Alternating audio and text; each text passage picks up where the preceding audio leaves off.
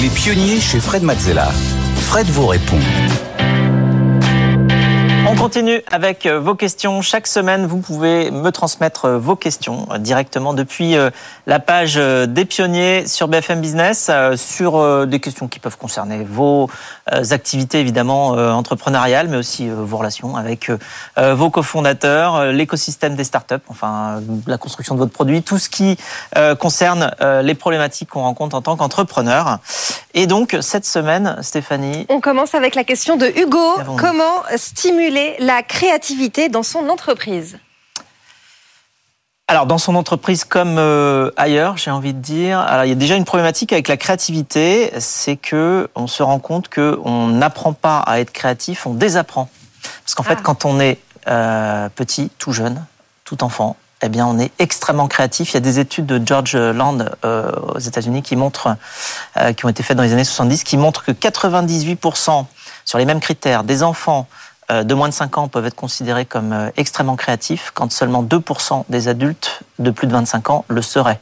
Euh, on fait des tests, par exemple, on leur donne un, trombone.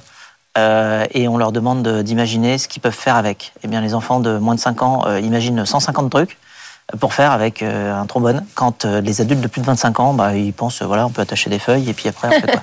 Donc, euh, c'est assez marrant de voir justement comment on, on, on, réagit par rapport à la créativité. Donc, on désapprend. voilà, d'ailleurs, c'est Picasso qui dit que le, le, challenge quand on grandit, c'est de rester enfant, en fait. de, garder son âme d'enfant. son âme d'enfant. donc, voilà. Donc, il faut bien voir la créativité comme ça. On l'a tous en nous, mais on, l'a désappris. Donc il faut retrouver cette forme de, naïveté, de, questionnement par rapport à tout ce qui nous entoure. Euh, et, donc ça veut dire aussi euh, faire en sorte qu'on autonomise chacun dans ses réflexions euh, pour permettre justement cette possibilité d'aller penser autrement d'aller penser différemment, d'aller proposer des choses euh, différentes.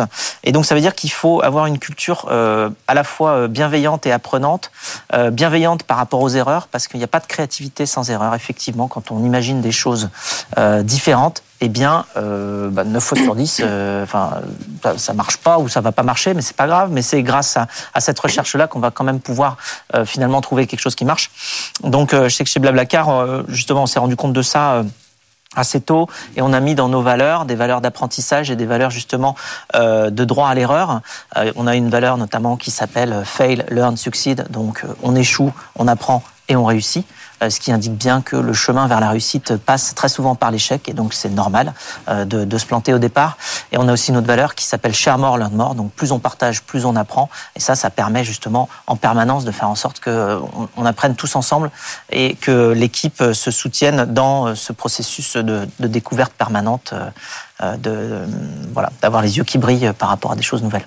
Voilà les clés pour stimuler la créativité au sein de votre entreprise. On passe à la, question de Gladys.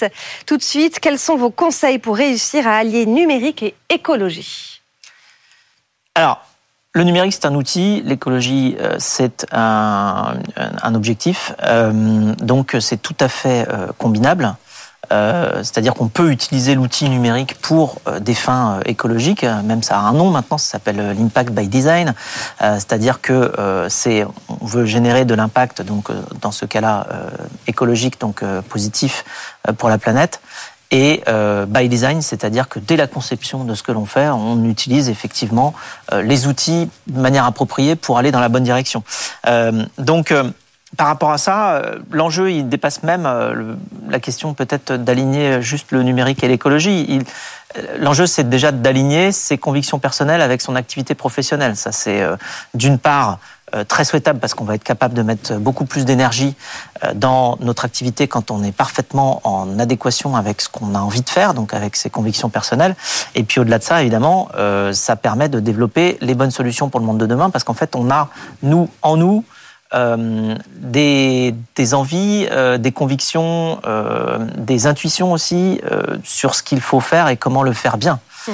et donc, si on suit ces intuitions-là en utilisant les outils numériques, on peut aller dans la bonne direction pour construire les solutions pour demain. Donc, de toute manière, c'est c'est tout à fait faisable. Il ne faut pas tomber dans le piège de certaines choses qui, par exemple, ce qu'on appelle la lazy economy, donc qui repose sur le, la fainéantise humaine pour aller créer des services qui, bah, en un clic, vont faire ce qu'on n'a pas le courage de faire. Il faut faire attention parce que là, dans ces cas-là, en général, c'est plus coûteux, environnementalement parlant, d'aller le faire faire par des machines que de le faire soi-même.